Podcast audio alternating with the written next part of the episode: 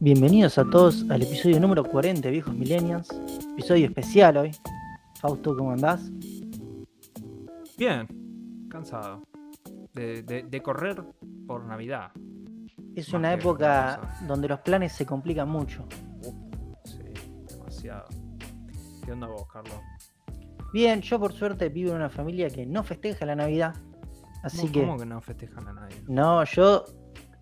Desde. vos ya nosotros nos conocemos muy chicos, yo soy muy chico, desde muy chico yo soy ateo.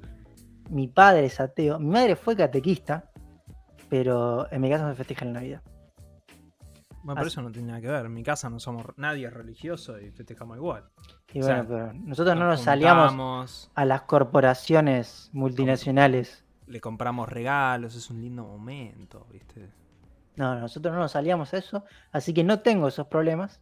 Sí, obviamente tengo todas las cenas de fin de año, de, de todas las cosas, pero no tema navideño específico, de regalos, armar el arbolito, todo eso. Pero bueno, en, en otro orden de cosas, eh, terminé de ver The Night Manager, Sí. la serie que empecé a ver la semana pasada. Tengo que decir que es top 3 series que vi en el año. Uf, es muy buena. O sea, lo primero, que esto ya lo dije la semana pasada, que es excelente en esta época, está bien que es una serie vieja, no tiene el, el estilo de las series nuevas, pero que es una serie de seis capítulos y nada más. No tenés que preocuparte de ver cinco temporadas, no, no. Son seis capítulos, la historia empieza y termina perfectamente bien, cierran todos los cabos, está muy bueno eso. Eh, todo el tema, a ver, de vuelta, es una serie de espías, pero para mí lo que tiene bueno es que es muy realista la serie. Y en vez de ser tipo, no sé, espías siglo XXI, de hackers y lo que sea, es mucho de relaciones interpersonales. Y cómo un tipo va escalando en tener relaciones de amistad, lo que sea, con otras personas para ir consiguiendo datos. La serie es muy buena. Obviamente los actores que tiene, ya los nombré, son muy buenos. Tiene el actor de Loki, el actor de Doctor House, tienen gente que es muy buena actuando. El final es bastante bueno porque no te lo esperás hasta el último capítulo. O sea, ves que va por ahí, pero hay un giro que está bastante interesante de cómo termina y que cierra bastante bien toda la explicación, porque si no es como que. A ver, nosotros tenemos el inconsciente colectivo de que a la gente ultramillonaria nunca va presa. Y acá te hacen, validan ese inconsciente colectivo y te muestran cómo lo resuelven de otra manera, que está bastante bueno y no te lo esperas. Pero no, la serie es muy buena. eh, a pesar de que tiene seis años, está muy bien filmada, se ve muy bien. Así que la súper recomiendo a cualquiera que esté buscando una serie de espías porque está muy buena. Lo único que está en el servicio de Amazon que mucha gente no tiene. Después, y es lo que hay. Y después, lo otro que, esto es un pequeño update, es que seguí jugando al Red Dead. Debo llevar unas 8 o 9 horas. Ya pasé la etapa de que salteo las animaciones, porque me dan paja, boludo. entonces no jugué más. No, porque, a ver, lo que me gusta es. El, o sea, la jugabilidad creo que está buena. Aunque me pasa todo el tiempo de sentir que es un juego gigante para mi estilo de juego. Que es imposible de abarcar. Pero la jugabilidad la siento bastante buena. Lo que me mata son las animaciones. Es tipo, cada misión tiene 5 minutos de animaciones. Ah, investigué el tema que me dijiste la semana pasada de los viajes rápidos. Lo tengo que desbloquear. Tenés, al campamento, ¿no? tenés que comprar un par de cosas para que se te desbloquee. Ah, Así- no, no. Así que bueno, estoy, estoy ahorrando para comprar eso. Y después en lo que es. A ver, la historia sí se siente que tiene una exploración de personajes, todo, pero es muy lenta. Poneme las animaciones en, uno, en unos 50 para permitirme hacerlo. Bueno, pero, pero vos, vos claramente tenés un problema que es. Yo no, no tolero el tema de estar. per- Si yo estoy jugando, quiero jugar. Entonces lo que hago para seguirlo jugando es juego un rato, me meto una partida de Tetris Effect Multiplayer, que es un juego rápido, totalmente distinto, después vuelvo a jugarlo más tranquilo. Así que estoy mixteando ese- entre esos dos juegos. ¿Y vos, Fausto, qué estuviste haciendo esta semana?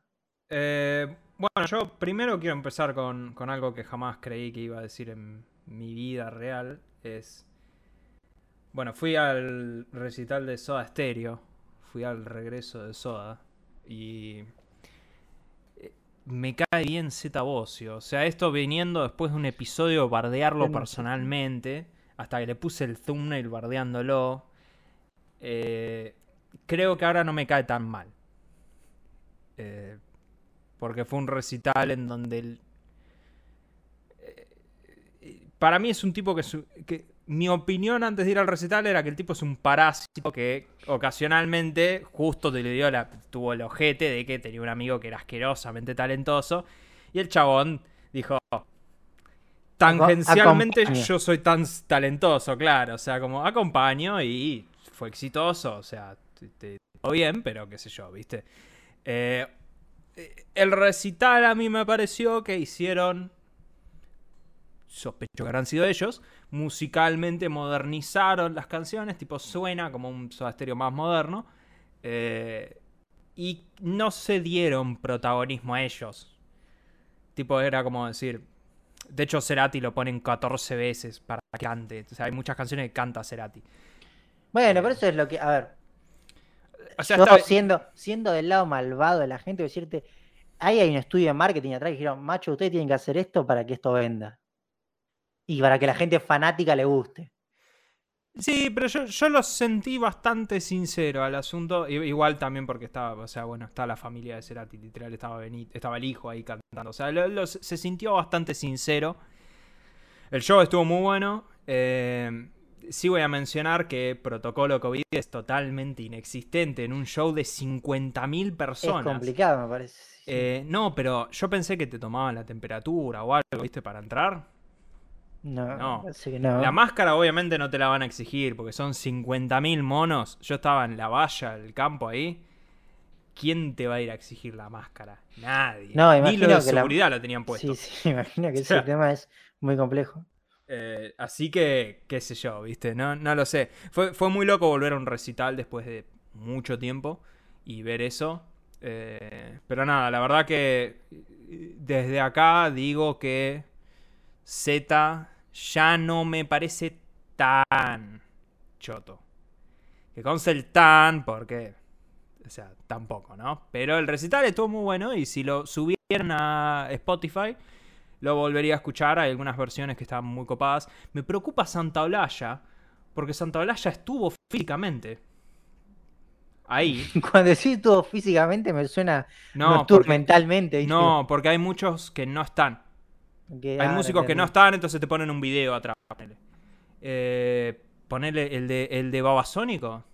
No fue. ¿Cuál de todos? El, que cantante. claro. Hijo de puta. Está re vive acá? Pero no vive acá, chabón. No sé no, es argentino, sí. Bueno, es argentino, pero ahí en fue, Miami. ¿Qué fue? Eh, Regarca. Tampoco fue el de.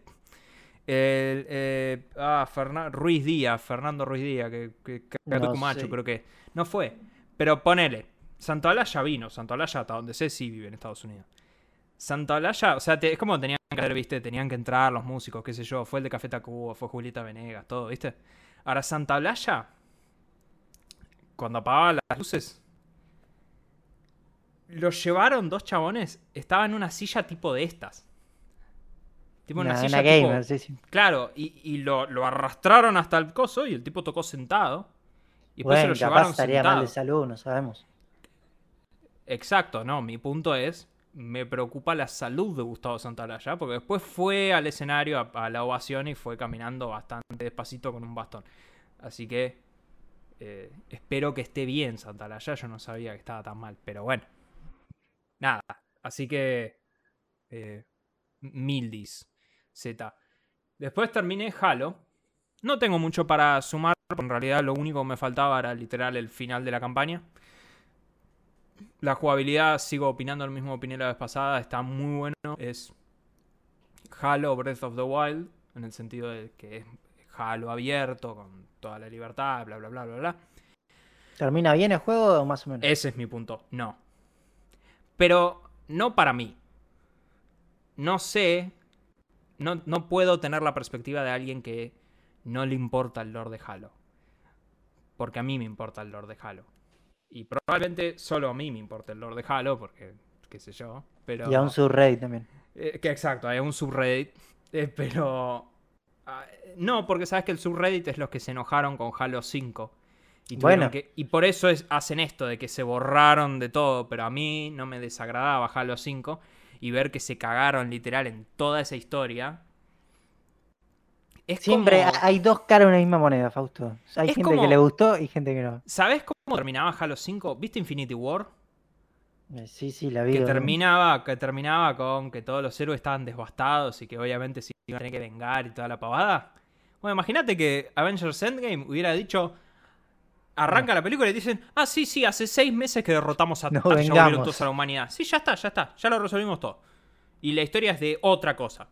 Es como, es así de, de raro. Eh, pero bueno. Eh, a mí solo me molesta eso. La verdad que igual la jugabilidad está muy buena. Así que solo por eso lo recomiendo. Y voy a seguir jugando al multiplayer, así que. qué sé yo. Y lo último que quiero hablar es que hoy me recibí de pelotudo. Yo, a diferencia de Carlos, sí vivo en una familia que festeja la Navidad, no porque somos religiosos.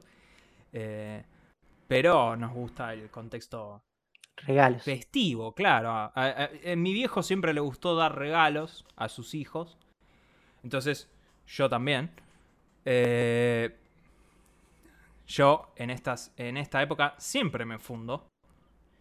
Siempre me fundo. Es un hecho de la vida que yo me, me fundo mal. Y compré, bueno, sabes lo que le compré a mi hermana. Sí, gasté sí. un montón de guita. Y me puse a pensar qué corno le puedo regalar a mi padre. Mi padre, que vos lo conocés, es una persona notoriamente difícil de regalarle cosas porque tiene todo, literalmente. Entonces, eh, se me ocurrieron dos cosas. Una que era bastante más barata que la otra. Pero después literalmente no se me ocurría más nada. Así que dije, le compro las dos. ¿Qué sé yo? Mi viejo me dijo textual, no me compres nada cuando le dije lo que le compré a mi hermana. Pero bueno, qué sé yo. Entonces, Igual recordemos que hace poco le has comprado ya un regalo a tu padre. Que le gustó ese regalo. Fausto se está yendo de cámara en este momento y volviendo con algo. Sí. Pero que es relevante. Ahora voy, voy a aprovechar el video. Pero. Sí, pero bueno, yo, yo no quiero caerle con las manos vacías. No, no, decir, compro- ya había gastado la, Ah, la sí, sí, sí, clásica sí. que yo te dije, esa va, la había gastado. Tenías que pensar un poco más. Tenía que pensar un poco más. Entonces, en realidad, se me ocurrieron dos cosas. Y las compré. Una es esto. Es Silent Hill HD. Un juego de 360 está mostrando Fausto. Sí, pero esto es Silent Hill 2. Es uno de los juegos favoritos de mi padre. Probablemente uno de los mejores juegos de todos los tiempos. Esto es una colección muy mala, ¿sí? Para que te des una idea de lo malo, reemplazaron ciertos carteles del, de Silent Hill, del pueblo. ¿Viste como cuando tienen que rehacer las texturas Sí, y sí, sí. reescalar? Bueno, directamente reemplazaron con Comic Sans. Y bueno, había los que poner una carteles. Es fuente. una bosta, pero una bosta mal. Pero con esto físico podés jugar Silent Hill 2. No será la mejor versión, pero sigue siendo Silent Hill 2 en Series X. Entonces dije, Igual para bueno, eso por ahí no es tan fácil de conseguir eso. hoy no, no es fácil, no lo venden en el store. Es una copia usada porque no, No, se sí, consigue, obviamente. no se consigue. Y está medio hecha bolsa la caja. El tema es que igual no importa, ¿viste? Porque la serie X Mientras no lea, mientras, no lee, no, no, claro. mientras reconozca el CD, Claro, ya está. mientras Vale, sepa que es Silent Hill, ya está, alcanza y sobra, pero bueno. Entonces yo dije, eh, está bien, le voy a comprar esto y le voy a comprar lo otro que tenía en mente. ¿viste? Lo otro que tenía en mente es esto. Es un joystick Elite Series 2. Yo no sé si lo conoces. ¿Ese es el que tiene gatillo abajo? tiene las paletas. Las paletas, eso sí. Este, este joystick es, en teoría, hay una review de YouTube que puedo recomendar mucho, que me encanta, de Tim Rogers, que dura una hora, literal, en donde hace una review del joystick nada más, durante una hora. Es muy buen joystick. A mi padre le compré el Elite Series 1 y lo hizo bolsa, después de un tiempo. Pero bueno, es como el, el joystick para Xbox. Ahora el tema es, yo lo compré, ¿viste? Y, y lo compré por Mercado Libre y... Te voy a hacer y- una pregunta. Sí, Porque se llama Elite. Yo no lo, no lo conozco, o sea, lo vi un par de veces nada más. sí. ¿Lleva pilas igual que el joystick? Nope. que- Ah, eso está muy Tiene bien. un pack de batería. Eso me gusta. Es de metal. No, bueno, que tenga la batería ya está. o sea. Sí, sí. El primero no tenía eso, el segundo sí. Eh, entonces, es la nueva versión, ¿viste? ¿Qué sé yo? ¿Qué penséis?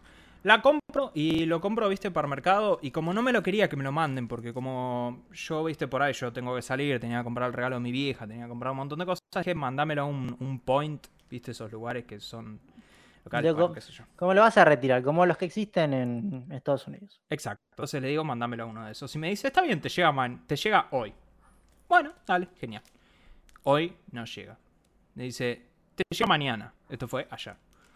Ayer a las 7 me dice, te va a llegar probablemente la semana que viene. Y dije, no. Pues que- que no puedo caer con las manos vacías El ticket de Mercado Pago, lo ya toma. a Navidad. Entonces, digo, ok. Como llega la semana que viene, abrí Mercado Libre y me fijé si había otro y dije, este llega hoy, así que lo compro y como el otro llega la semana que viene, lo cancelo. Bueno, resulta que... Tengo dos ahora. Uno puedes devolverlo si querés. No creo que lo devuelva, porque calculo que me quedaré con uno. O sea, porque encima debité los dos, porque obviamente Sí. no quería tarjetear, como ya lo sabes, no me gusta tarjetear cosas. Pero así que tengo dos de estos, porque soy un boludo. Pero Siempre dos es mejor que uno. ¿viste? Claro, sí. Y lo peor es que leí. eh, hay gente que dice que hay como una revisión del Series 2, que es mejor que la original que salió. eh, porque, y te das cuenta porque la, marca, la caja tiene una marquita verde acá, que es esto verde que está ahí. Sí, sí. Eh, los dos son exactamente iguales. Así bueno, que, mejor. Sí, pero bueno, qué sé yo, ¿viste? Eh, la lección es no hay que ser ansioso. Y supongo que ahora tengo un joystick. No pensaba comprármelo, pero bueno. Es el mejor joystick que hay. Bueno, pasamos a hablar de las noticias. Hoy vamos a ser extremadamente rápidos. Sí, sí, así. porque no tenemos mucho, excepto, bueno, Hawkeye profundizaremos, pero más que nada para después dedicarnos a los premios. Exactamente. Y pasamos a la noticia de Gaming, Fausto, una noticia de. Ubisoft. Tenemos una noticia de gaming, básicamente la puse para poder justificar el, el timestamp. Pero, a ver, esto es lo siguiente. Ubisoft entró en el mercado de los NFTs. Este robo en algún momento iba a caer en los videojuegos. Si Soda Stereo cayó, claramente los videojuegos iban a caer. Pero además, a ver, más en una empresa como Ubisoft. Sí, Ubisoft que eh, siempre hace de las suyas. Y básicamente lo que hizo Ubisoft fue poner NFTs en Ghost Recon Breakpoint. Probablemente uno de los peores juegos que sacó en los últimos tiempos y que malo que a nadie juego. le gusta. Qué malo que es. Con lo cual es muy a propósito de eso, porque lo ponen en un juego que juegan tres gatos locos, como para irte probando las aguas. Y No justamente, si vos claro. jugás a eso, vas a querer comprarlo porque sos un fanático. De otra manera no lo jugás. Y en realidad no, lo- no te venden el NFT. Te lo daban. O sea, si vos cumplías con el requisito de creo que había, tenías, tenías que haber jugado. Uno era más de 10 horas y el otro es más de 600 horas. Eh, y si vos cumplías esos requisitos, podías eh, reclamar el NFT y te lo daban a vos. Y te lo atan a tu. tar- a tu. eh, A tu eh, cuenta, sí. tu cuenta, tu, que tiene que estar linkeada con tu cripto. A tu billetera, billetera, tu virtual. cripto. sí. Claro. Entonces, el problema es que hicieron eso. Y hay gente que obviamente los quiso revender, o sea, como para ver cuál es el valor de mercado. No los quiere nadie. El, valor es- de, el valor de mercado es comiquísimamente bajo. Pasa que también yo creo que es como el primer paso, alguien lo tenía que dar. ¿sí? A mí esto me recuerda mucho, salvando las distancias, a todo lo que es el tema de Steam y la venta de cromos y eso. Que yo hice buena plata, yo compré bastantes juegos vendiendo esas pelotudeces, porque no sé quién los compra. No, Pero- entendí eso.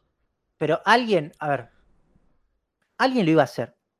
Iba a ser Ubisoft o iba a ser Electronic Arts. Alguna de esas dos empresas lo iba a hacer. Pero, a ver, esto es algo que se ve venir, todo el mundo lo está hablando y era tiempo hasta que lo hicieron. Yo creo que igual es como que. Eh, es medio al pedo esto. O sea, no hay. eh, de nuevo, eh, lo hablábamos justo antes de grabar. Pero vos no estás convenciendo al jugador de que necesita esto. No, O sea, no le estás ofreciendo un beneficio al tipo Es- todavía, bueno- todavía. O sea, creo que lo podés hacer mejor que lo que lo hizo Ubisoft a eso. Ah, bueno, eso claramente, pero, o sea, para mí lo más, a ver, lo más importante acá no es tanto la, lo, que, lo bien o mal que lo has hecho, sino que es que ya dieron el primer paso. O sea, ya no va a haber más noticias de primera abrió la empresa. caja de Pandora, claro, sí, ya sí. se abrió la caja y lo demás lo van a empezar a hacer. De vuelta, yo en Steam de- no lo veo a tan largo plazo que reemplacen estos cromos que venden por NFTs. A ver, siendo que, de vuelta, esto de el NFT no solo, a ver, es tipo atado, no sé, a Ethereum, puede ser una red propia de ellos, pueden hacerlo de mil maneras distintas. Pero el tema de la reventa es algo que interesa a ciertos grupos y van a presionar. Mira, Ubisoft necesita toda la buena publicidad que pueda conseguir. Es más, de hecho, eh, no lo puse acá, pero ayer me vi un video, un leaker eh, famoso que, que es de buena fuente, salió a decir que básicamente el tráiler de Splinter Cell de la semana pasada fue un tráiler que se hizo después de dos meses de haber comenzado el desarrollo. Dos meses quiere decir que a lo sumo hay un PowerPoint del juego bueno, y que lo hicieron pura y exclusivamente porque necesitan publicidad positiva después de todo este desastre, tanto de los NFTs como de, bueno, pequeñísimo detalle de todas las denuncias de abuso y acoso adentro de Ubisoft. Así que, eh, nada, qué sé yo, veremos. Pasamos a cine series, así rapidísimo hoy en este podcast. Pero para poder hablar de el final de Hawkeye. sí, sí, en el ¿Lo día de hoy lo he visto. Eh, sin entrar en spoilers, Sin entrar en spoilers, y después entramos en spoilers. eh, me gustó mucho más el capítulo anterior, voy a decir. ¿Por qué? Ok. Porque este capítulo hubo demasiada pelea. Y si hay algo que a mí no me gusta, es el tema de la, cómo diagrama las peleas Marvel, por así decirlo. Algo que me molestó bastante es, a ver, que es un poco una incongruencia, pero es tipo, hay una pelea en el Rockefeller Center. Yo, ¿Vos fuiste ahí? No. Ah, bueno, no yo estuve, yo estuve ahí y tipo, está bastante bueno que en un momento aparece la tienda de Lego, o sea, es tipo a la gente que fue se siente o vive ahí se siente muy identificada. Pero tipo, si vos vas ahí es un lugar que a cualquier hora está lleno de policía, pero lleno de policía. Acá hay una pelea de la mafia, no aparece un policía hasta el final. Pero. Pero, boludo, es Hawkeye, es Marvel, qué sé Pero, yo. pero no, no, por eso te digo, es un lugar que icónicamente está Bueno, lleno de policía. Pero es Marvel, esa no es una crítica que se le puede hacer. Y bueno, no puede mí- bajar nota por decir. No, yo no que- había policías. No, yo lo que voy a decir es, hubiera sido más coherente que nunca apareciera la policía. Que nunca apareciera. En vez de que me la aparezcas al final cuando está todo resuelto. ¿Alguna otra opinión sin spoilers antes de.? Y después, bueno, ese tema. Otra cosa que por ahí. eh, bueno, esto no es spoiler, pero sabía, ya había aparecido en el programa anterior el personaje de Kimpin. Kimpin, sabíamos que iba a aparecer en este episodio. sabíamos que iba a aparecer. Eh, no, a ver, vos me lo vendiste como el mejor actor del universo. Y no sé si Eh, se destacó en esta. Tengo mis opiniones acerca de Kimpin en esta cosa, sí. Para mí es como que eh, le faltó un poco más. Yo, yo creo que en realidad el problema acá es que. uf, tenemos que pasar a spoilers para hablarlo, pero. eh, En líneas generales. No creo que fue el mejor episodio de la temporada. Eso sí, no creo. Eh, igual, qué sé yo, estuvo bien. Eh, me sorprendió que mataron mucha gente. Eso es lo que me gustó. Eso sí, a mí en, me la- en gusta el cuando- episodio. O sea, hay una pelea que te tienen Hawkeye y Kate contra un montón de chabones en donde usan las flechas esas y hay mucha gente que murió o quedó permanentemente lesionada. O sea, hay un tipo que va a perder una pierna, literal, por una cosa Sí. que le hacen. Así que eh, e- eso me llamó muchísimo la atención. Es, es inusualmente violento este episodio, diría. Ah, pero- y después hay sí. algo que sí me, me gustaría resaltar. Eh, me gustó el. eh, vamos a decir la, la, sí, la, la forma graciosa en que plantearon al. a nuestro amigo 007, De Timothy Dalton. Timothy Dalton. Tony Me, Dalton. me, me gustó bastante, eso sí me gustó. Fue predecible, pero Tony Dalton igual eh, cumplió, cumplió. Pero bueno, me parece que sí, ya, ya me- debería ser momento de pasar a spoilers. Ah, sí, lo que sí, personalmente, antes de entrar a spoilers, yo creo que está por sobre Falcon. Cualquier cosa está por ser Falcon, pero sí. no, los, no, no estoy tan seguro, pero está por sobre Falcon, es más redonda de Falcon. Falcon tiene algunas escenas igual que para mí están muy buenas, pero esto es mu- mucho más constante en calidad. Tiene un perro golden además. Pero sigue estando, exacto, el perro, pero sigue estando por debajo de WandaVision y Loki. Bastante, Sí, bastante, bastante más abajo, o sea, sí, hay como hay un salto bastante importante de calidad, pero qué sé yo. Con esto me parece podemos pasar a los spoilers. Eh, spoilers, sí, ahora sí, se vienen todos los spoilers. A ver, ahora sí, sobre Kingpin me parece. Yo antes de ver esto, yo le mostré a mi hermana escenas. Vos no viste Daredevil en No. Netflix. Yo le mostré a mi hermana escenas de Kingpin en Daredevil. Y, y el tipo es. El tipo, primero que nada, es muy buen actor. Él, Vincent D'Onofrio, es, un muy buen actor. Pero. Es como que en, en la serie de Netflix él es un tipo normal. No, es un- no tiene super fuerza, como sí. Que, ojo, en las historietas no es que Kingpin tenga super fuerza, pero es fuerte. O sea, trompea a Spider-Man. No sé, acá claro una flecha no le pasó nada, pero bueno. Sí, e- eso no me quedó claro porque eso por ahí estaba usando algún chaleco antibalas, ponerle, pero, pero sí que le pega una trompada y manda volando por una habitación, o sea, es más heavy. O sea, esto es una versión más caricaturesca del mismo chabón de Netflix. O sea, el chabón de Netflix era un tipo que, que era como muy amenazante, cada tanto se ponía violento físicamente, pero tenía mucho ese tono que, que él tiene en la primera escena en la que está. De mafioso. Eso. ¿Entendés? Y yo creo que él brilla más ahí, el actor y todo el personaje, que si lo pones a trompearse, ponele. En la serie de Netflix tiene partes en donde se trompea con Daredevil, ponele.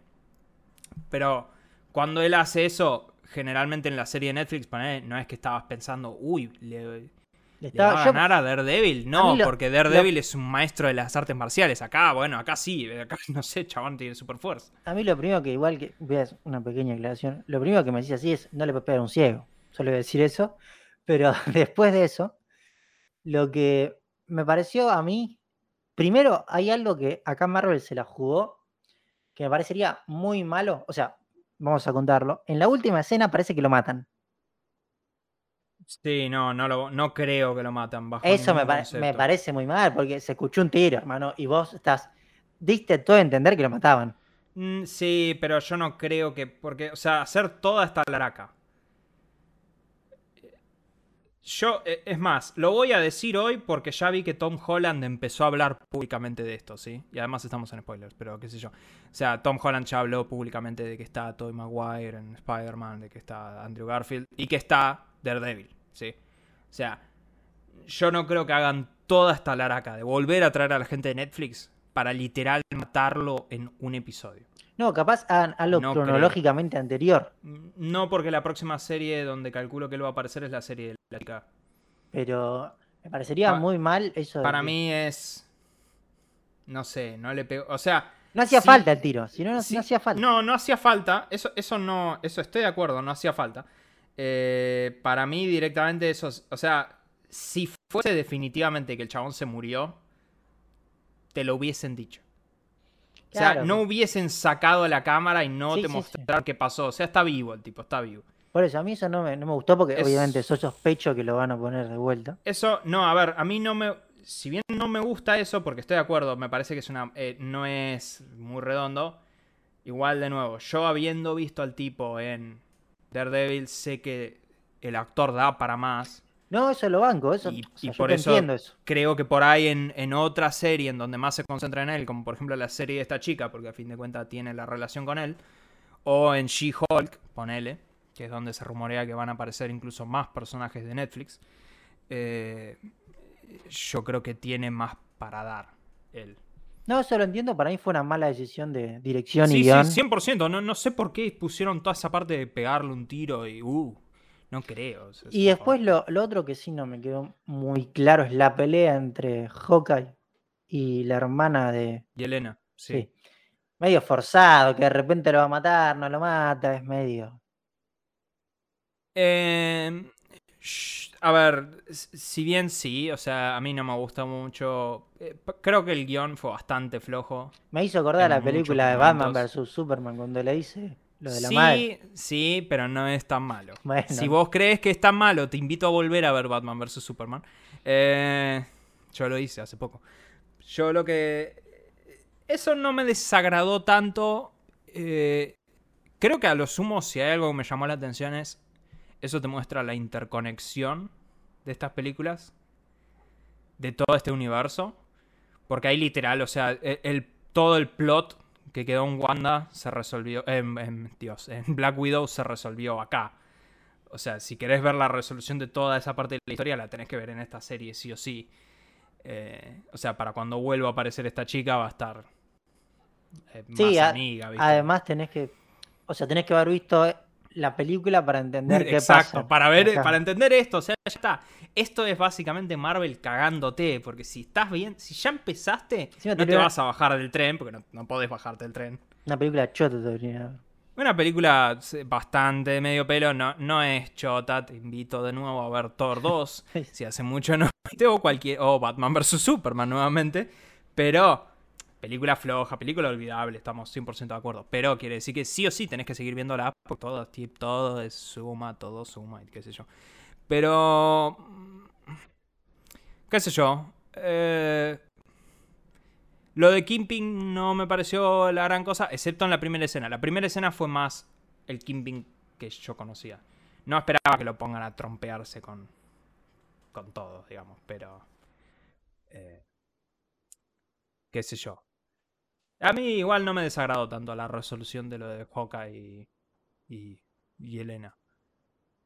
Y Un poco forzado, estoy de acuerdo, estoy de acuerdo. Pero en algún momento ibas a tener que tener esa escena.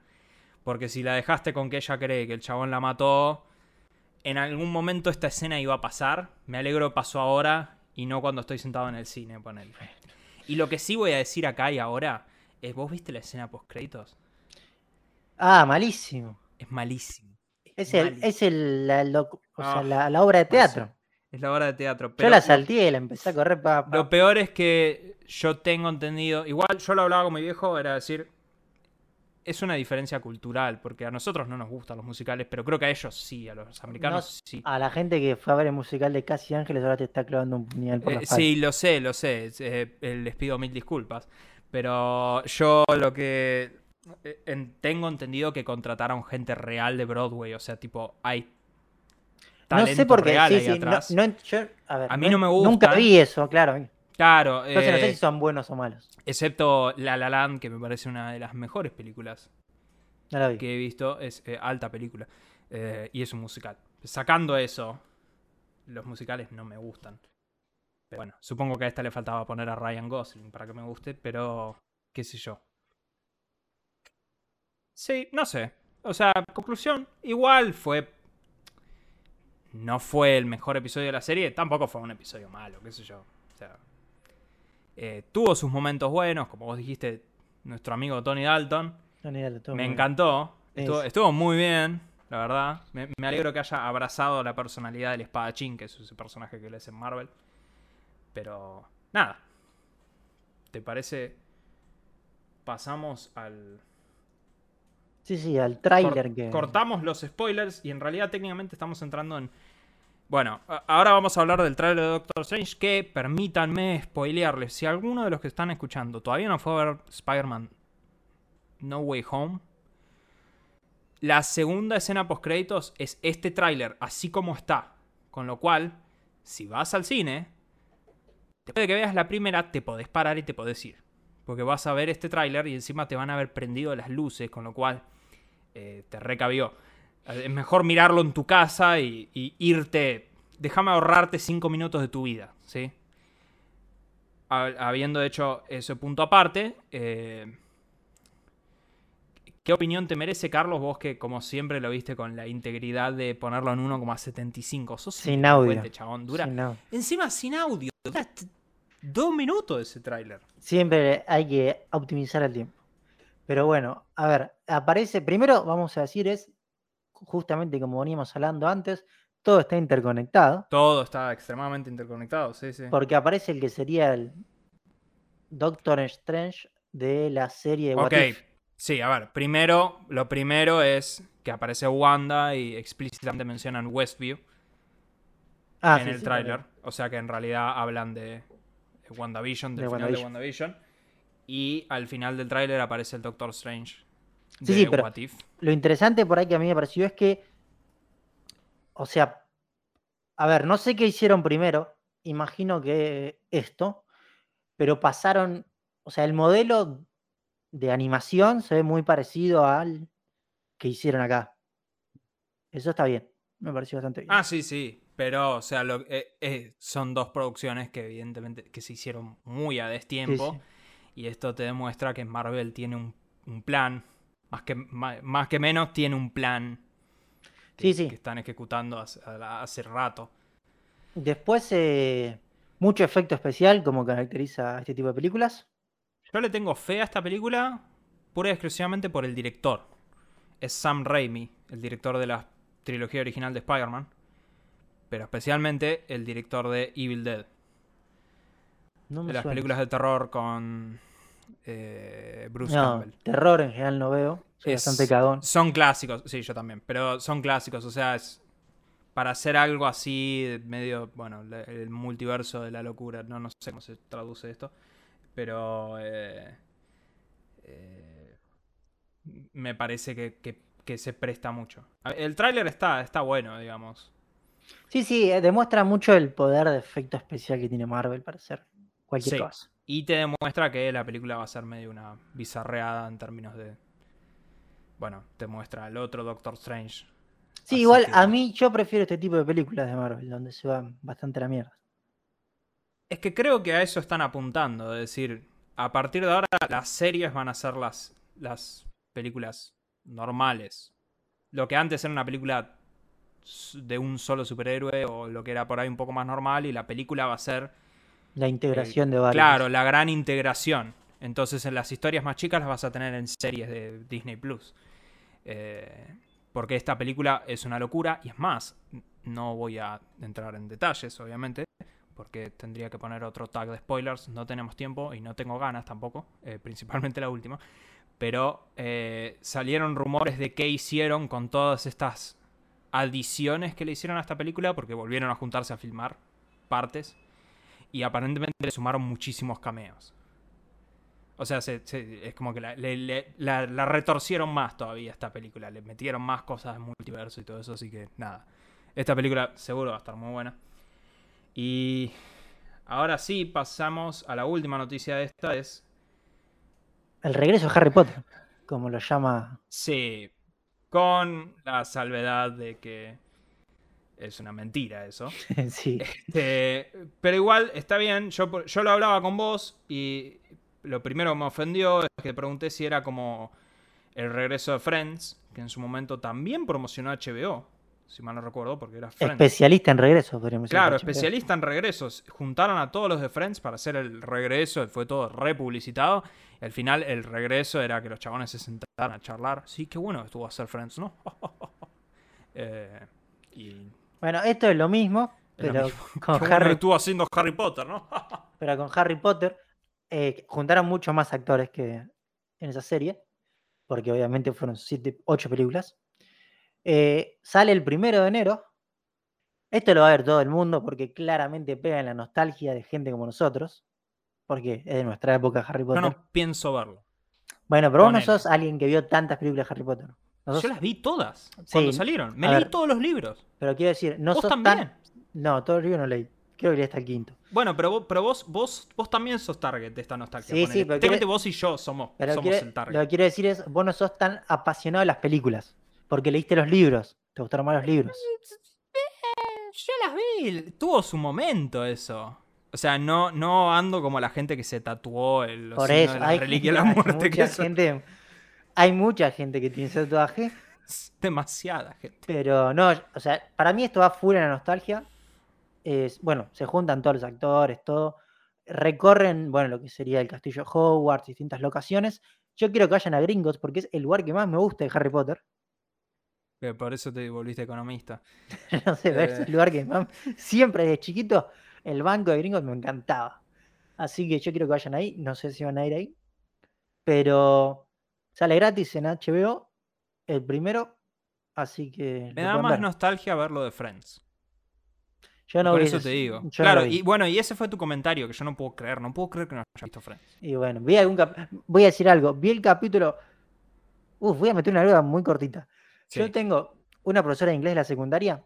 sí, En dos años seguidos me mató dos finales de serie seguidos.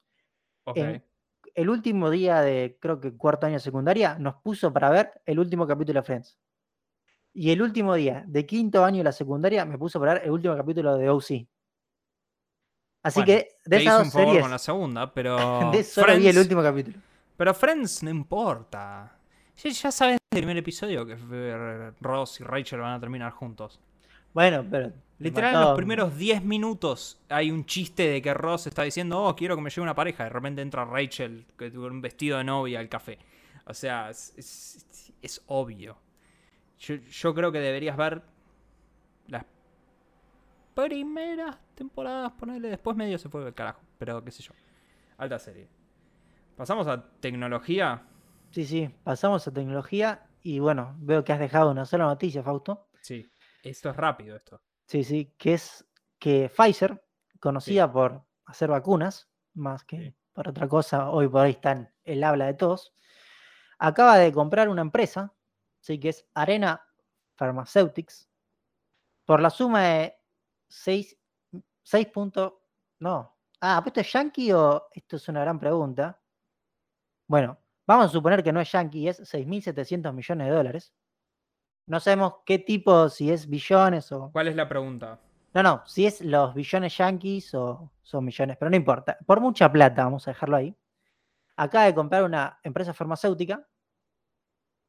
Y lo interesante de esta empresa farmacéutica es que uno de sus fuertes, de los productos que realiza, es con aceite de cannabis. Así que Pfizer estaría entrando al negocio del cannabis, que para mí es uno de los negocios más fuertes a futuro que se viene, con todo este tema de la legalización mundial sí. que hay. Así que, además de hacer vacunas, ahora te van a mandar el porro a través de Uber Eats, que ya vimos que está mandando. Así que todo se une en esta cadena. Todo se une. Este, este también es el universo conectado.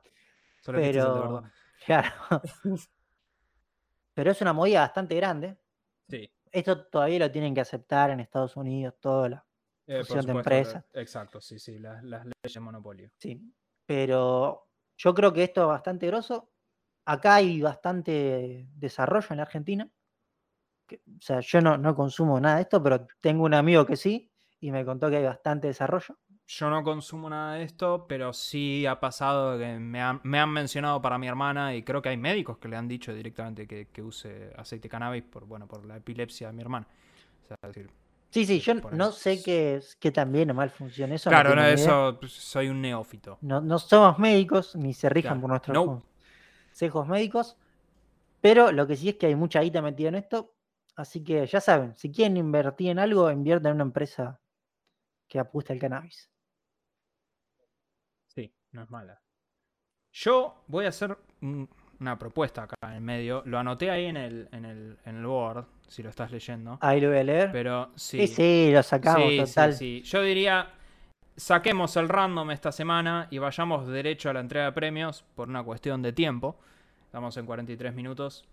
No quiero que nos quedemos sin tiempo. Así que vamos, esta vez, vamos a hacer efectivamente la entrega de premios.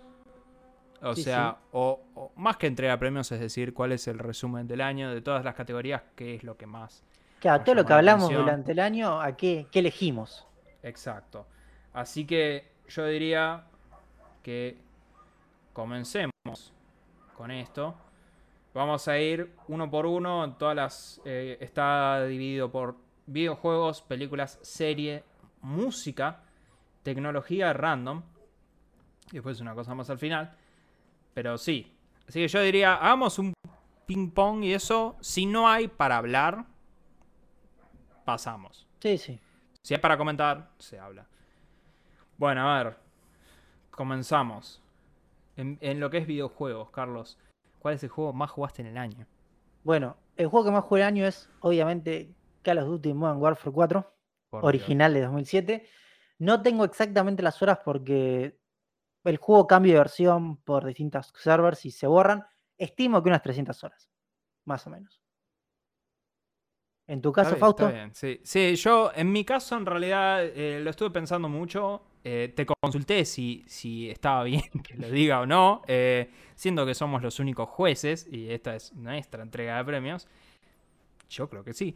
Yo diría que es toda la saga Resident Evil, porque primero porque salió Resident Evil 8 y Resident Evil 8 lo jugué mil veces y también me lo aprendí, hice speedruns y todo eso. Pero después, cuando decidí hacer los speedruns de Resident Evil 2 y Resident Evil 3, los tuve que pasar fácil, los debo haber pasado 10 veces cada uno de los juegos. Con lo cual, esos son eh, unas cuantas Sí, hasta aprenderlo todo y eso. Así que eh, yo creo que lejos lo que más pasé el tiempo fue en, en esas dos cosas. Eh, tres cosas. Pero bueno, sí, bien que valió la pena. Multiplayer. eh, sí, bueno, acá puse un juego que no juego, pero que creo que merece este premio, que es el Fortnite, porque es el juego más jugado. No, pero ¿cómo vas a decir eso? Y no para lo mí- tocamos. No lo pero tocamos. no lo tocamos, pero es el juego Es más tabú, jugado. es tabú para nosotros. No, bueno, pero yo, yo no me basé en eso. Yo todo, todo lo que yo escribí lo puse según lo que yo toqué. O sea, si yo lo- esto, esto va para todas las categorías que yo puse ahí, son categorías en las cuales yo personalmente sé algo testeado. o testeé o vi. Por ejemplo, cuando hablemos de películas y eso, yo no hablé de nada que no haya visto. No, yo en películas tampoco. Así que, y tecnología y todo eso es todo que, que yo sepa o algo así. Pero bueno, entonces, para mí multiplayer fue Halo Infinite pura y exclusivamente porque de todos los juegos multiplayer que he jugado en el año, es el único que literalmente sigo jugando. Aún teniendo el Battlefield, aún habiendo comprado el Call of Duty, nada, o sea, nada. Pero Halo lo sigo jugando, lo cual me sorprende a mí mismo. Después, mejor indie, Yo puse The Forgotten City, el juego que estuve jugando de Roma. de que está muy bueno. Eh, no te lo voy a discutir. Yo puse Kena, Bridge of Spirits. No, lo- Eh, no lo conozco. No lo terminé, es de Play, se ve muy bien. Eh, pero que yo recuerdo es literal el único juego indie que jugué este año. Así que. Eh, mejor narrativa. Mejor narrativa. Acá me tomé unas licencias que van a ver en algunas Sí, categorías, que es que este juego estrictamente no salió este año, pero yo lo jugué este año, No importa. así que lo puse, es el Hades.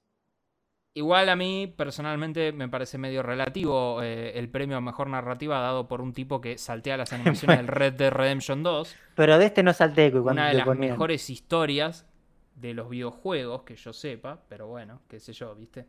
Eh, yo tengo tres escritos en esta categoría. Me la voy a tener que jugar por uno solo. Así son Y los voy a decir Guardianes de la Galaxia. Ok. Realmente estaba entre Guardianes, Cyberpunk y Psychonauts. Eh, Psychonauts creo que es, un- es una muy buena historia, eh, Cyberpunk también. Pero Guardianes de la Galaxia creo que es, una historia muy redonda y está, está, está muy bien llevada la, historia. Es simple, pero los temas eligen contar temas y tratar cosas de una forma bastante copada. Después, mejor dirección de arte. Y en mejor dirección de arte yo puse el Age 4 Ok. porque todo el arte es buenísimo. Es sinceramente lo mejor que vi este año. Eh, yo puse Psychonauts porque hay un nivel en donde jugás en un coso que es, es una es un músico setentoso que eh, se imagina todo un mundo refumado y re psicodélico y está Jack Black cantando, así que arte, no sé. Eh, no, igual está muy bueno. Psychonauts. Mejor banda sonora. Eh, en este puse un juego que no salió estrictamente este año, pero lo jugué este año. Es el Tony Hawk Pro Skater 1 más 2, la Ah, remake. bueno, sí, La banda sí, sonora Está bien, está bien. increíble. Yo, bueno, yo hice eh, medio trampa en realidad. No, no es medio trampa porque salió este año. Persona 5 Strikers, un juego que no terminé, pero es Persona 5. La música Persona es literalmente la mejor música de cualquier videojuego. Eh, invito a cualquiera a buscarlo en Spotify, es muy bueno. Eh, así que ya, no lo terminé, pero no me importa, es la mejor música. Mejor diseño de audio. Forza Horizon 5, porque Eh, yo suena también. muy bien los autos. Yo Voy a reconocerlo. Sí.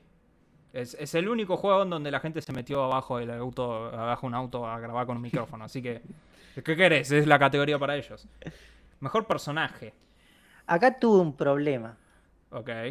porque no, no encontraba ninguno. Y Porque- si salteas todas las animaciones, Carlos. Claro, no me cerraba ninguno. Elegí al personaje principal de Hades, porque, no sé, creo que es... ¿Cómo se llama? eh, sin, sin repetir y sin, sin googlear. No, pará, me mataste. Ah, entonces ¿cómo se sos llama? esta escena un Eh, personaje. Ah, no, me olvidé, me olvidé. No tengo ni idea cómo se llama porque no lo jugué ni dos minutos de ese juego, así que. No, pará, pará. Yo, Ya lo eh, estás googleando, ya. lo, ya- lo- ya- lo voy a googlear, lo voy a mi googlear. punto está demostrado igual, así que googlealo, pero. Pero. ta, ta, ta, ta, ta. No, hasta que yo lo googleé voy a estar un año, muchachos. Sigamos Bueno, con esto. el punto está demostrado. Yo nomino. Mi premio es para. Hay muchos personajes que yo creo que estuvieron muy buenos este año. Eh, mi personaje favorito igual es Keanu Reeves en Cyberpunk. Es Johnny Silverhand. Eh, me gustó mucho el personaje, me gustó to- todo el viaje que tiene él de- de- eh, personalmente. Eh, diría que en realidad casi es un empate y como van muy de la mano entre él y la protagonista de Cyberpunk. Pero porque literalmente es, es- es- son ellos dos. Es como ellos se enlazan. eh, pero nada. Bueno, mejor juego de acción. Voy a nombrar un juego que salió a principio de año, que para mí fue buenísimo. Jugué muy poquito porque a mi máquina Sí. le costaba correrlo. Y es Hitman 3. Bueno, ahí está mi problema. Yo para mí Hitman 3 no es un juego de acción. Para mí Para mí de es un juego de aventura. No, porque acción yo tomo como algo en lo que voy. Y o sea, pero tirás, ti- te- No, tenés que matar no gente. tirás tiros. No, no. Si, Si querés- si estás depende jugando cómo lo Hitman juegues. con rifle de asalto, lo estás jugando mal. Depende cómo lo juegues. Entonces, yo personalmente puse Halo Infinite, porque literal es un juego donde mi único verbo de interacción es matar. O sea, excepto, bueno, tocar un botón. Pero eh, literal, o sea, lo único que haces es matar y buscar formas para matar, y es en primera persona y tenés un rifle de asalto todo el tiempo en la mano. O sea que. Pero después, el mejor juego de aventura, Ahí sí, yo puse Psychonauts 2. yo por- también. Porque yo no lo jugué, como saben todos. Habré jugado, creo que el principio. Creo que los tres primeros Deberías niveles. probarlo ahora, en realidad, por ahí, que Sí, lo tenés me- en Series X. Y de hecho, es más, vos lo habías jugado con la versión de Xbox. No sé si no te lee el mismo save. De- ah, hecho. puede ser. Sí, no, debe ser. Deberías agarro- probarlo. sí, sí. No, yo lo jugué en compu, me corría, me que se caía a pedazos. Pero la verdad voy a reconocer que tenía. O sea, toda una forma de contar la historia y todo está bastante buena. Sí, Y por eso lo puse en mejor juego de aventura. sí. Eh, concuerdo. Mejor juego de rol.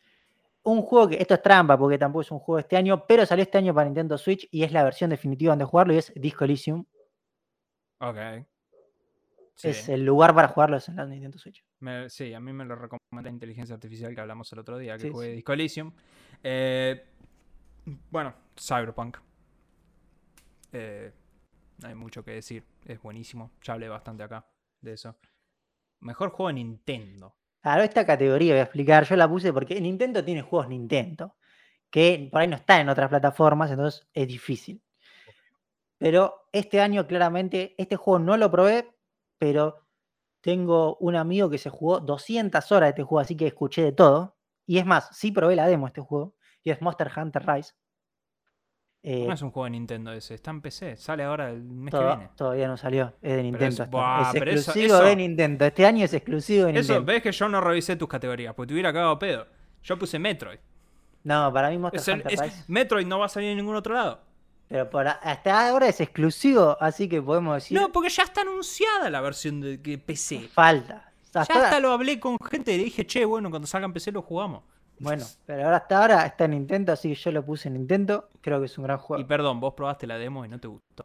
Probé la- a mí no me gustó, pero. a mí dice- tampoco. Entonces, ¿por qué lo pone poco? Porque dice, porque es el juego que más vendió, es una locura. ¿Qué le importa? Y tengo un amigo que me lo explicó un poco más y está bueno. O sea, si te metes en el mundo, está muy bueno. O mejor juego de carrera. Eh, Fórmula 1 2021. De Forza. No, es mucho mejor Fórmula Yo 1 no, para mí, pero yo, bueno. no, yo no toqué nada que no sea Forza, así que de nuevo, por mi autoimpuesto regla de no hablar de nada que no conozca. Eh, mejor juego de deportes. Yo Eh, escribí LOL What. Eh, yo puse el NBA 2K21 porque es muy bueno. O sea, es el mejor juego de deportes lejos. No probé el Madden, que dicen que también es muy bueno. Pero para mí este es Todos. muy bueno. Todos los televidentes podrán ver eh, mi Fausto no se dedica a los juegos de se encoge de hombres, Fausto, así que bueno. Eh, mejor juego de estrategia. Eh, yo, puse, yo puse StarCraft entre signo de interrogación porque No. literalmente no jugué nada este año. Es el Age, es el Age claramente. El Age 4. y bueno, el juego del año. Llegamos al juego del año. Yo puse un juego que hasta ahora no nombré porque esta categoría me lo olvidé de poner. ¿sí? Pero es, para mí, a ver, es el juego más importante este año que jugué y es The Signal State. Ese juego indie, ¿te acordás que tenías que mandar señales y que tenías Sí. que modificar? Bueno, para mí fue el mejor juego este año. Me estuve re enviciado, me lo terminé dos veces. Así que para mí fue mi juego del año. Yo personalmente, siendo que jugué mínimamente que enlisté en mi lista, jugué 33 juegos, eh, voy a mencionar pura y exclusivamente los 5 mejores eh, en orden inverso y lo- rápidamente. Para mí el, el quinto es Metroid, cuarto es Halo Infinite, Resident Evil Village, Psychonauts 2 y para mí lo mejor que jugué este año en términos de que eh, fue lo que me pareció más redondo por todos lados es Cyberpunk 2077. Eh, pero nada. Ahora sí, pasamos a películas. Acá quiero hacer Película de animación es la primera. Sí, sí. Acá quiero hacer un, un paréntesis bien grande. y Es, yo no vi muchas películas este año. Yo tampoco, con lo cual yo no hablo de nada que no haya visto. Claro, y acá yo tampoco hablo de nada que no haya visto, así que quiero agregar eso. Empezamos con película de animación. Evangelion 3.0 más 1.01. Yo puse no vi nada, así que... Está muy bien, está muy bien. Eh, mejor documental. Eh, los 14 8000 es un documental de Netflix sobre un tipo que hace los 14 montes de 8000 más de 8000 metros. Es muy buen documental. Bueno, yo puse Get Back, porque es el único Está bien. documental que vi. Excepto todos los documentales que miro en YouTube. Pero bueno, si cuento eso, cagamos. Mejores efectos visuales. Escuadrón Suicida. ¿Sabes que yo me olvidé por completo de Escuadrón Suicida? Que la vi, incluso. Eh, yo puse Shang-Chi. A mí me parece que Shang-Chi tiene muy buenas escenas visualmente y todo el final es, obviamente, es una... Es una Es Dragon Ball Z. Eh, Bueno, pero hay que hacer Dragon Ball Z visualmente. Mejor fotografía. Dune por lejos. Yo puse Eternals, porque tiene un par de cosas muy copadas. Eh, ya lo hablaremos el 12 de enero, se sube a Disney Plus, así que. Pero. Bueno, mejor cortometraje. Yo puse Respuesta Evolutiva de Love, Dead and Robots, una serie que tenés que ver vos, Fausto. Va, una serie no, un, una- un conjunto de Bueno, pero eso es una serie, ¿eh? No, no, es Mm, una están- antología. Yo Es- voy a Netflix y me aparece como una serie, ¿eh? Dice antología, lo busqué Ah. específicamente. Yo el único corto que vi es uno que está en YouTube de unos chinos, así que por ahí buscate, es uno de unos chinos buscando laburo. Pero no sé. Eh, mejor banda sonora. Dune otra vez. Eh, yo puse Get Back de los Beatles. Bueno, bueno, está bien. es- Mejor actor actriz de eh, cine. Sí, Mary Elizabeth Winstead de- en la película de Kate, me parece que actúa muy bien. Eh, Willem Dafoe en Spider-Man. Pero en realidad es trampa porque es Willem Dafoe. Siempre le voy a dar el premio a Willem Dafoe. Mejor director. Eh, no puse nada porque no sé quiénes son los directores de las cosas que veo. Eh, yo puse Peter Jackson, el de los Beats. ¿Qué sé yo? Película del año. No, no, ah, pero sí, película del año ya llegamos y para mí es Evangelion, de vuelta, es la mejor. Ay, por. Dios, qué horror. Sí, es la mejor ¿Por qué película. estoy grabando este podcast con vos? Eh, yo creo que. eh, yo, yo, esto, yo todas estas categorías las consulté con mi familia. Estamos hablando hoy porque les dije, che, películas, ¿qué carajo vimos? Porque las vimos todos juntos. Eh, creo que es Spider-Man. Creo que es la película que vi y dije, volvería a ir. Literalmente, si tuviese tiempo, sacaría entradas y volvería a ir al cine a ver la misma película. Eh, no tengo tiempo, pero eh, creo que es la única que hizo eso. Así que sí, Spider-Man No Way Home, la recomiendo fuertísimamente. Y con eso pasamos a series. Acá te pusiste demasiado Está bien lo que dice para mí. pormenorizado acá. Pero mejor serie primera temporada. Claro, explicamos. Es una serie que se ha tenido que estrenar su primera temporada este año. Es fácil esta, es Loki. ¿Primera o única temporada? No, no, primera, Sí. puede seguir, pero tiene que ser hasta la primera. Ok, este pero año. por ejemplo, WandaVision cuenta acá. Claro. Ok, bueno, sí. Igual yo estoy de acuerdo con vos, Loki. Y En la siguiente categoría tenemos mejor serie, nueva temporada, que esto es una serie que venía de antes, pero salió una temporada este año. Sí. Yo puse Snowpiercer, la del tren, que vi Ok. a principio de año. Yo puse textual Witcher según mi papá, que vio un capítulo de Witcher. Yo no vi Witcher. eh, yo estoy viendo Dexter, pero no estoy muy seguro de poder decir que esté buena, así que no sé. Eh, ah, bueno, perdón, Masterchef cuenta. Pues Masterchef es otra temporada, así que bueno.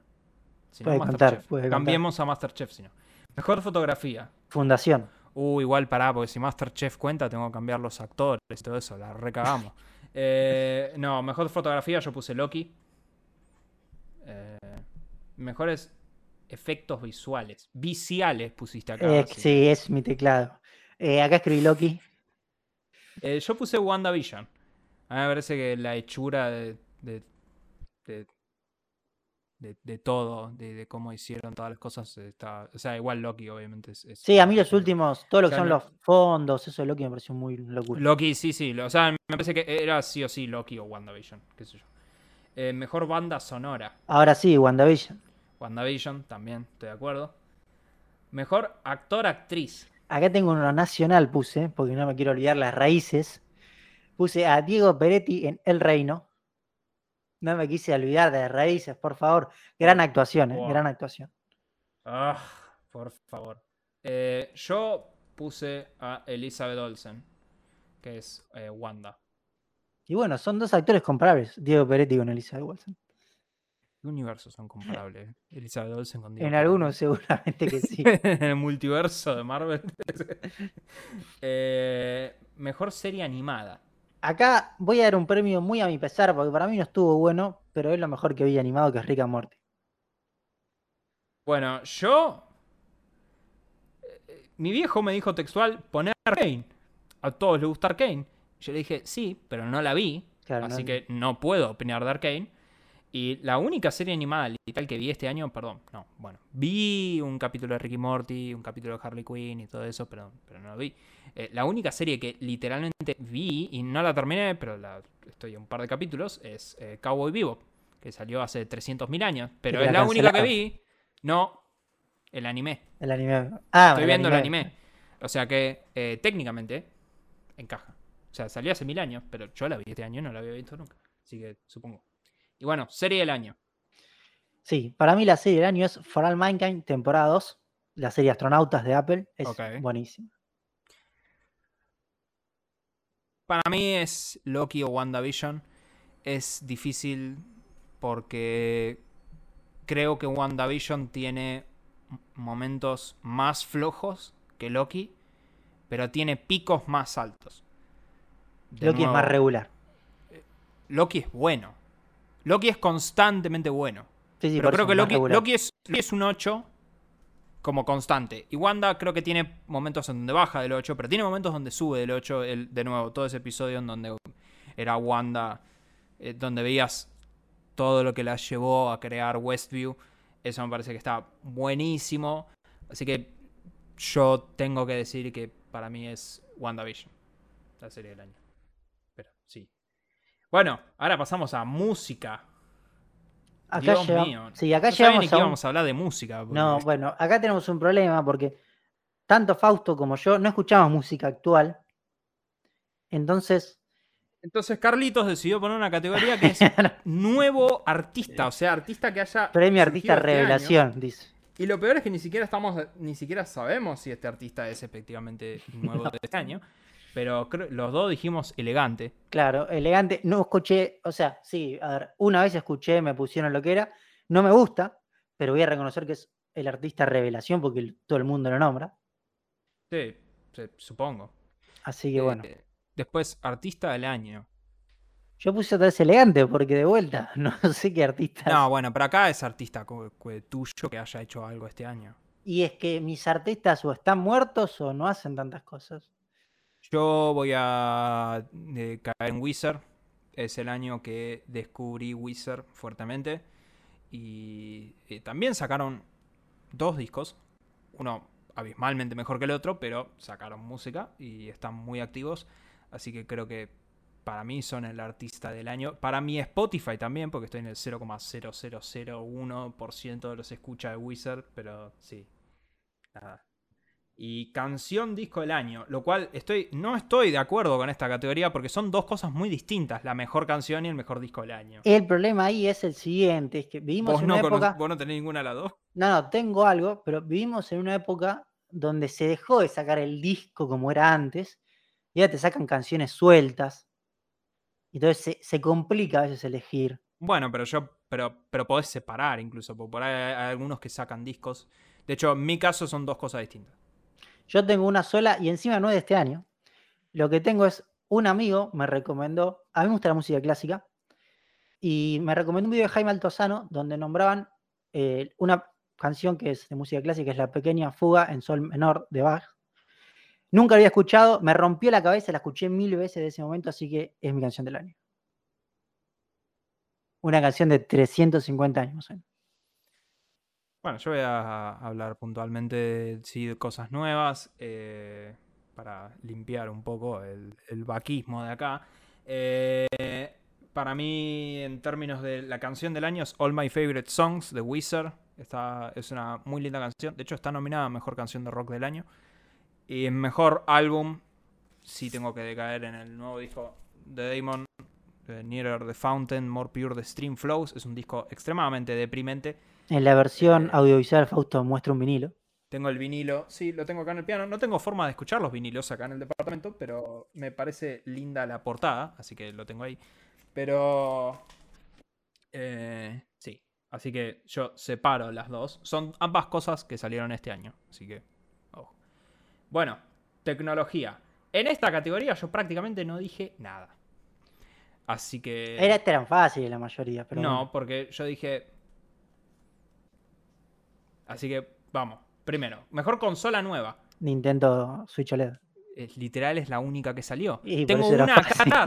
Así que Por eso era fácil de poner.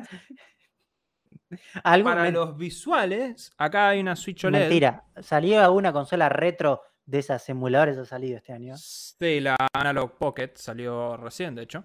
Pero acá está la Switch OLED. Pero yo no cuento esto como una consola nueva. O sea, técnicamente sí, es nuevo. Salió este año, pero, pero es lo mismo. Qué sé yo. Tiene pantalla OLED. Eh, tiene una pantalla LED más larga. Eh, se ve bien, pero tendré más impresiones la semana que viene. Mejor servicio, consolas. Que- Game Pass. Acá me. Ah, ¿a ¿eso te referías? Claro. Eh, bueno, sí, tuve una breve interrupción. Me vine a visitar el espíritu de la Navidad. Literalmente. Me trajo un Tiene un arbolito, Fausto.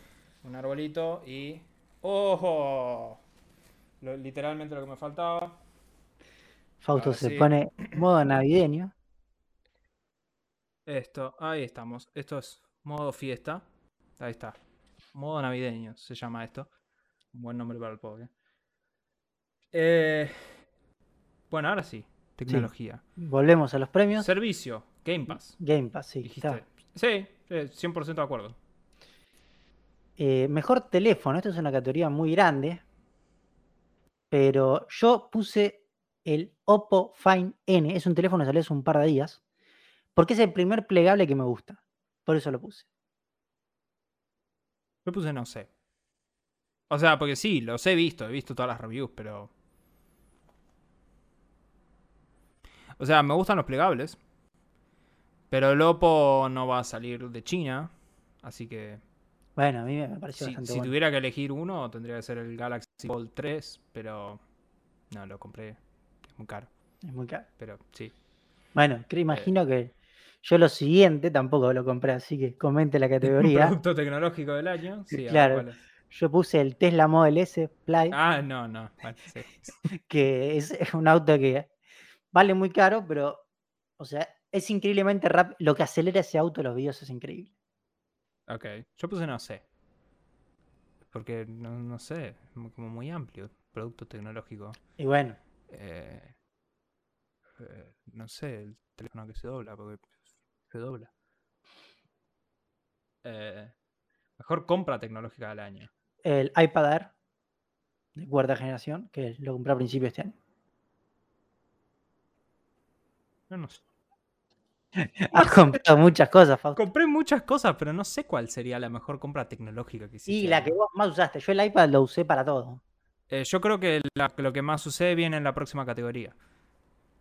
De hecho. Así que me- directamente voy a saltear a la próxima categoría, que es mejores auriculares. Y ahí arranco yo para decir puntualmente que también creo que es la mejor compra, porque es lisa y llanamente lo que más he usado. Es los Sony.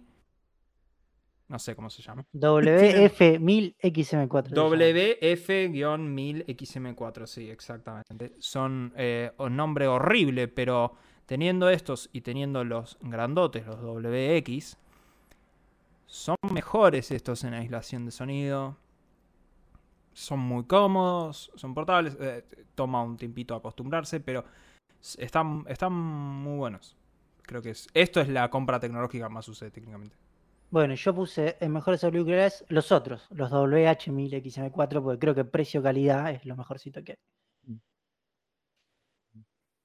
Y eh, mejor servicio de streaming. Sí, yo puse Netflix.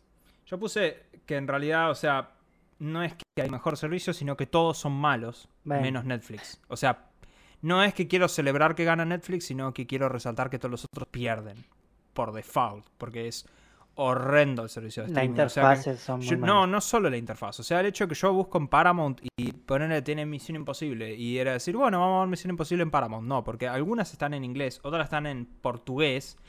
O sea, bueno, es, es una vergüenza, no tenés estandarizado, eso es una porquería. Bueno, mejor servicio de videojuegos, no entiendo eso. de compra de videojuegos. Eh, aclaralo. Bueno, ahí Eh, cuál. Steam, obviamente. Ah, bueno, sí, no sé. es- supongo que sí, yo había puesto Xbox, pero sí, Steam. Bueno, Xbox también tiene su store, así que. Eh, ser. también, sí, sí. Eh, mejor servicio de música. Apple Music porque es el que uso. Yo uso, eh, yo menciono la cosa, la Spotify, porque es el, eh, porque tiene el rewind. Y cuando estuvo el rewind todo Ah, se volvió sí. loco, así que, y yo también. Mejor página web. Sí, esto creo que es más que nada. No sé, yo puse las páginas o que más usás o que más tienen que ver con vos. Yo uso mucho How Long to porque cada vez que juego un videojuego nuevo necesito saber cuánto dura. Yo uso tres páginas web. Así que las voy a mencionar las tres. Resetera, de ahí saco un montón de cosas. Bueno, hablando, obviando Twitter y todo eso. Eh, eh, Infobae y el Facebook de Laura Uswal. Así que eh, e- elijan una de esas tres. Mejor app móvil. Eh, Reddit, Eh, la app de Reddit, porque para Yo- mí es muy buena. Eh, No, yo odio porque cuando que estoy browseando por internet, con el internet de Samsung, me dice, oh, podrías leer esto si abrís la aplicación de Reddit. Porque y me la- tiene las bolas por el es piso. muy buena la. Pero yo si browseo Reddit es ocasionalmente, es para buscar una cosa puntual. Yo estoy mucho en Reddit. Eh, yo supongo que tiene que ser la cosa de la inteligencia artificial de la otra vez. Pero porque es como una cosa medio loca. Si no, tengo que decir internet de Samsung, que es literalmente lo más uso. Así que, qué sé yo. Mejor premio revelación, aplicación Windows Mac. Eh, claro, esto es. A ver, ¿por qué puse revelación? Es una aplicación que tenés que haber descubierto este año que te haya servido para algo o lo que sea. Yo puse Lintalist, que es una aplicación para automatizar eh, inserción de textos, ¿sí? Bastante compleja, porque es, o sea, tenés que programar scripts que coloquen texto, pero para el trabajo la estoy usando y es muy buena. Podés no tener, Fausto. Yo creo que el OBS, como Bueno, lo decís vos, porque, o sea, el OBS es lo que uso para todo esto, así que. Y para todos los streams, así que debería decir que está muy bueno. Mejor app, Esto es. Windows Mac. Sí, en re- esto es una honorífico, voy a decir yo. Y esto lo digo porque mucha gente no lo usa y me parece una falta de respeto. Es usen la terminal, tanto en Windows como en Linux o en Mac. La terminal te salva siempre, ¿En qué sentido? en cualquier sentido. Yo la mayoría de cosas la hago por terminal. Ah, bueno, sí, desde yo borrar uso, archivos hasta lo que sea. no, yo uso terminal por laburo, pero eh, yo no sé. Steam. No sé. Eh, mejor avance tecnológico. Eh, GPT-3 con GitHub Copilot. Tengo que estar de acuerdo con vos. Sí. Es, es la cosa más loca que vi este año, básicamente. Mejor empresa de tecnología. Lockheed Martin. Por el rayo láser que desarrollaron. Ah, sí, el rayo láser. Eh, yo puse, no sé, Microsoft. Pero porque, sí, por default. Xcloud. Bueno, ahora pasamos a lo random. La especialidad de Fausto. Sí. Yo eh, literal tuve que revisar uno por uno todos y cada uno de los episodios para recordar todo. Eh, Empezamos Pero por la de Argentina, obviamente, la última, la dejamos para el final, la primera. o sea, para, para, ¿cómo? Porque justo ahí sí se está. O sea, me- mejor noticia de espectáculos. Argentina. No, yo sabes que no. Yo para mí. Yo, yo lo haría en el orden, ¿eh? ¿En el orden que hacer? Sí, pero porque. O sea. Porque yo, yo, yo separé, es como dije, en la segunda categoría es como que no incluí todo lo que podría incluir en la primera. O sea, en la primera no incluí todo lo que podría entrar en la segunda y la tercera. ¿Entendés? Ok, ok. Entonces es como que para mí no, no es que es. No fue el Martín Fierro de Oro, con lo cual creo que yo lo pensé mal. Pero creo que vos no pusiste. Vos no llenaste en todas. Casi todas llené. Bueno, me- ¿cuál es la mejor noticia random para vos? Eh, para mí, la mejor noticia de lo que es random, a ver, como puse en esto, o sea, como hay una noticia de Argentina, ¿sí? Decidí que la noticia random fuera como internacional. ¿Sí? Y una noticia que hace mucho, esto creo que es de los primeros podcasts, ¿te acordás cuando apareció una noticia de que, no que un tipo había corrido el límite de un país entre Francia y... Esa para mí es la mejor noticia random. es- eh, estuve a punto de decir lo mismo. Eh, cuando las vi me parecía que esa era, esa era buenísima. Eh, yo me empaté entre dos. Yo fui por argentino. O sea, me quedé con lo argentino. Y para mí está entre, bueno, los carpinchos, que fueron Nordelta, sí. eh, así, y el- la merca en los alfajores de Habana. Ah, también me acuerdo.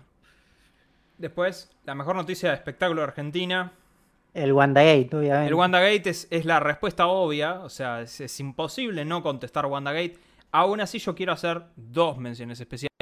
Una es eh, la denuncia de Matías Botero que le hizo eh, More Real. Y la otra, que no quiero que nadie se olvide de esto porque me parece que es una vergüenza nacional, es los covers de Mariano Martínez. Sí, eso yo quiero que quede bien en el recuerdo de todo este país para que no le demos más bola a Mariano Martínez. Mejor noticia internacional. Bueno, como saben, yo soy un tipo que ama las catástrofes, así que voy a decir todo lo que fue el volcán de La Palma en España, creo que fue lo mejor internacional. Bueno, yo. eh, la mía también es medio triste, pero bueno, fue, fue todo un viaje, así que yo voy a nombrar a Tommy 11. Ok, sí. Premio persona más cancelable. Sí, sí, esto es, ya nos metemos un poquito en la polémica. Yo puse a Cynthia Houghton, no sé si sabés quién es Cynthia Houghton. Sí, pero Bueno, bueno, pero es Para re- mí es la más cancelable de este Claro, pero eso, eso para mí es como decir, bueno, ¿y, y quién es más cancelable? Fui por la segura, fui por la segura. Claro, voy a decir. eso, es como decir, bueno, Biondini. Y sí, bueno, pero es facho. Bueno, pero Yo- esta tipa candidata a diputada. Yo, yo tengo un empate de cuatro personas. Es como que vos me decís eso y yo pienso en cuatro personas que no entiendo cómo no los cancelaron al 100%. Ok. Una de esta lista estoy seguro que la van a cancelar. O sea, una de esta lista ya lo están cancelando, o sea que ya es boleta. Es Antonio Laje, por el conductor de sí, ya sí. está, ya fue ese, tiene los días contados, básicamente. Pero después hay tres que yo no entiendo cómo no están más cancelados. Hay sectores que los cancelan, pero yo, eh, esta gente debería estar canceladísima y no debería tener laburo directamente en ningún lado. Es Tinelli. Jorge Rial. Jorge Rial, creo que el número uno de todos los que deberían estar cancelados y sin laburo. Y Viviana Canosa, la señora tomen dióxido de cloro porque eso ayuda al COVID. Eh, su narración de un partido de fútbol Ay, la inseguridad creo que es lejos lo mejor que tuvo la televisión argentina este año, exceptuando, obviamente, el programa de Guido Casca y el programa Pasapalabra. Mejor canal de YouTube. Sí, acá yo puse uno que no sé si es el mejor canal de YouTube, ya lo he recomendado, pero es un canal que miro mucho y lo encontré este año y es el de David Lightman. Es un tipo que arregla placa de video, arma servidores. Ahí me copa. Yo... Es difícil porque yo he consumido tantos, o sea, yo creo que si tengo que recomendar en español, sí voy a tener que caer en, en Matías Botero. Está bien, porque bueno, eh, eh, fue, estuvo muy bueno. Anunció su retiro de la basura sí, semanal. ya era. Así que eh, no lo voy a poder recomendar para el año que viene, pero por lo menos este año tenés todo un año de cosas para ver. Pero eh, si yo tengo que recomendar uno personal, es Dan Potts, que es el que hace reviews de auriculares, porque son graciosas. Y de hecho, de todos los canales de YouTube, es el único al que le dono un dólar todos los meses. Ah, perdón, bueno, no, también estoy suscrito a Giant Bomb, que es el servicio de podcast que también recomiendo. Así que, bueno, a esos les pago un poco más que un dólar por mes. Pero bueno, Giant Bomb. Y apuestas para el 22. Sí, le explicamos a la gente. Van a ser cinco apuestas de lo que sea, porque no, no nos restringimos a lo que es una categoría en especial, de cosas que van a pasar en este 2022. Y bueno, a, esto es como la timba, ¿viste? A jugarnos para el año que viene. Sí. Fausto, comenzá vos con tu primera apuesta. Antonio Laje nos sigue en América. Ok, esa es bastante, es bastante No, segura. ¿Sabes que no es bastante segura? Porque se fue la productora, Liliana Parodi, pero ahora es como que América se está dividiendo entre lo que es América 24 y el otro América se están como separando las aguas y el- aparentemente la idea es bancarlo al Laje. Para mí igual no sobrevive el año. Eh, el colectivo va a pasar y adiós, Don Laje. Bueno, mi primer apuesta para el año que viene es que Starship logra ir a la Luna y volver, sin descender, pero logra ir y volver a la Luna. El nuevo cohete de Elon Musk. Te paréntesis, nos estamos quedando en 5, ¿no? Sí, sí, sí. Ok, cinco. 5. Ok, bueno, genial. Entonces yo voy a mover estas porque por ahí son las más aburridas. Eh, la Switch 2, este año, Ok. la vamos a ver. Y no sé si sale este año porque, bueno, eso, eso está atado a... si Yo no me la quiero jugar a hacer una apuesta acerca de si va a haber otra pandemia el año que viene. eh, porque no quiero que me cancelen. Por, personalmente, porque si termina siendo real, soy boleta. Eh, pero yo creo que mínimamente verla la vamos a ver seguro. Ok. Eh, mi apuesta para el año que viene es que el año que viene va a ser el año de las inteligencias artificiales. Tipo, va a haber GPT-4 y va a haber revolución. Ya con esta ya se revolucionó todo, así que seguro. Em, para mí, el año que viene, al menos uno de todos los 400 servicios de streaming que tengo en esa carpeta de servicios de streaming va a colapsar. Y va a morir. Ok. Porque no creo que. De hecho, algunos de Paramount Plus y HBO son de la misma empresa. Entonces, no creo que tenga sentido diversificar tanto el catálogo. Y la gente eventualmente va a empezar a rechazar eso. Porque este, esto es explícitamente lo que llevó al auge de la piratería. Había demasiadas cosas y no había un lugar centralizado. Entonces la gente se pudrió y empezó a piratear todo. La próxima mía es que Windows 11 va a tener una muy baja porcentaje de aceptación en los usuarios. Genial, Windows. Por No. favor. Eh, siguiendo la misma mano de lo anterior, para mí vuelve el cine. Y chau día 1 en streaming. Esto es ciertos estudios ya lo vienen cortando. HBO no. HBO sigue teniendo en, sus, en su tirada hacer todas las películas día 1 y todo eso. Hay ciertas otras películas que son de menor nivel. Pero ya, me parece que esto. Vamos a volver al viejo sistema de tres meses o seis meses. Acá me la juego Sí. y a decir que el año que viene Mercado Libre empieza a aceptar criptomonedas. Qué sé yo, en este país todo es posible. Me la juego, me la juego. Yo me la juego con la última. Para mí el año que viene. Mirta Legrand se retira definitivamente de la televisión. Con lo cual no estoy excluyendo que aparezca una vez cada tanto como para saludar, qué sé yo, a la nieta. Y pasa a ser el programa Juana Viale. Permanentemente. Y yo como última voy a decir un deseo, más que una jugada, pero es, es una jugada también. Argentina gana el Mundial de Qatar, de fútbol. Yo no voy a opinar de eso directamente, porque es, una, es, es un campo minado.